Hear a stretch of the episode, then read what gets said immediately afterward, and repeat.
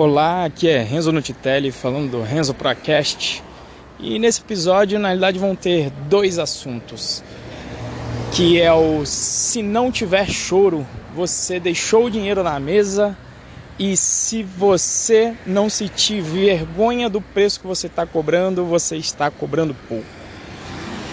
Bom, esse assunto tem, está conectado aí ainda com a parte de negociação e ele acontece, por exemplo, na sua negociação salarial se você deu a pretensão antes. Né? Se você deu a pretensão antes, mas ele pode acontecer também em, em, precificações genéricas, quando você tem que dar um preço de um produto, quando você vai ter que dar um preço de um freela seu.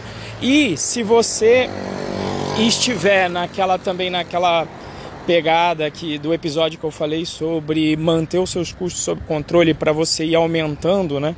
É, e aumentando o seu valor por hora gradativamente para aumentar. E se você tem que dar esse preço antes, também é uma forma aí, são heurísticas aí de para você poder fazer esse aumento aí e também medir o como esse aumento está repercutindo no mercado. Né? Então, o que que acontece? E aí é, eu fui testando isso também, já funcionou muito comigo e, e, e assim, repassar aqui a coisa é simples, não tem nada de espetacular não.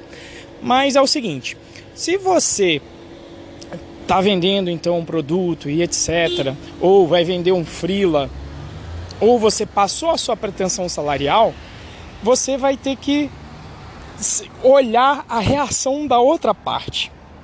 Né? Como é que a pessoa com a qual você está negociando, como é que ela reagiu? Porque eu falei que se você fosse na pretensão e você quisesse o range, o limite superior do intervalo de salário, você teria que jogar o maior, maior que o range atual, esperando que o RH negocie. Né? Que o RH fale, olha, esse valor não vai dar, tem que ser um pouquinho mais baixo, aí você vai usar a regra do meio. Agora tem uma coisa, se você por acaso não soube o range e por alguma razão aí você acabou falando a pretensão antes ou deu o preço antes do seu produto, se a parte que você está negociando não chorar, né? Se ela não negociar um preço mais baixo, se você vê que na hora que você falar o preço, o cara até fala, não, tá, tá beleza, tá tranquilo, fechou. Possivelmente é, você cobrou menos do que a pessoa estava esperando. Né? E aí você deixou dinheiro na mesa. E você tem que sempre observar. Já aconteceu comigo assim várias vezes. De eu, putz, é, um preço, a pessoa aceita na hora, não chorou, eu falo, puta, cobrei pouco. É. E assim, o, o para você não cair nisso, né? Na verdade foi meu amigo Reginaldo, que hoje em dia trabalha no Facebook, e inclusive foi a pessoa que me iniciou nos estudos aí de negociação salarial, me mostrando alguns posts. Inclusive, muitas das dicas aqui vêm, vêm de uns posts que ele me mandou. E aí o Reginaldo tem um conceito aí de, de marketing que, ele, que é justamente esse, de se você não sentir vergonha de quanto você está cobrando, você está cobrando pouco. Então esse, esse é o diagnóstico para você tentar dar os saltos mais longos na hora de aumentar o preço. E principalmente se tiver a seguinte questão, para você treinar esses saltos, você pode fazer o seguinte: existem coisas que nós somos bons em fazer. Depois dá até para falar uma, a, dessa matriz aí, mas eu vou falar só do, do caso assim.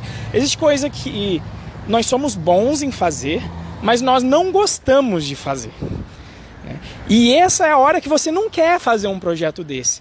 E aí em marketing não existe, né, ou em venda, na realidade, não existe a resposta não. Quando você quer dizer não para um projeto, não para alguma coisa, em vez de dizer não, você vai chutar o preço lá para cima. Né? E aí joga um preço que eu falo, ah não, o cara não vai pagar, cara. Sabe, quando você fica naquela, não, ninguém vai pagar esse valor aqui. Esse valor tá muito absurdo. Então, esse é o sentido do sentir vergonha. Você, vai jogar aquele preço, quase que você, quando fala o preço, você fala, não, não, não, brincadeira, tá brincando, sabe? Desculpa, sabe? Nesse aspecto. E você vai se surpreender quando você começar a fazer isso das vezes que você vai passar um preço mesmo com vergonha e não vai ter choro do outro lado. Então essa é a maneira de você ir medindo o mercado. Como não tem fórmula, isso às vezes é difícil de entender para o técnico. É assim nessa técnica aí de tentativa e erro que você vai é, testando o mercado e entendendo como que, como que ele funciona. Né? Então é nessa tentativa e erro com essas, com, com essas características, de você observar com empatia qual é a reação das pessoas quando você passa um preço e aí evitar de deixar dinheiro na mesa com essa estratégia de né, colocar um preço que você sinta vergonha. Então, o resumo desse episódio aí são dois, né? É, então, se, se toda vez que você vai negociar com o cliente ele nunca chora, você está deixando dinheiro na mesa. Né? Então, e se você está dinheiro, deixando dinheiro na mesa, você não está sendo pró, não está sendo profissional.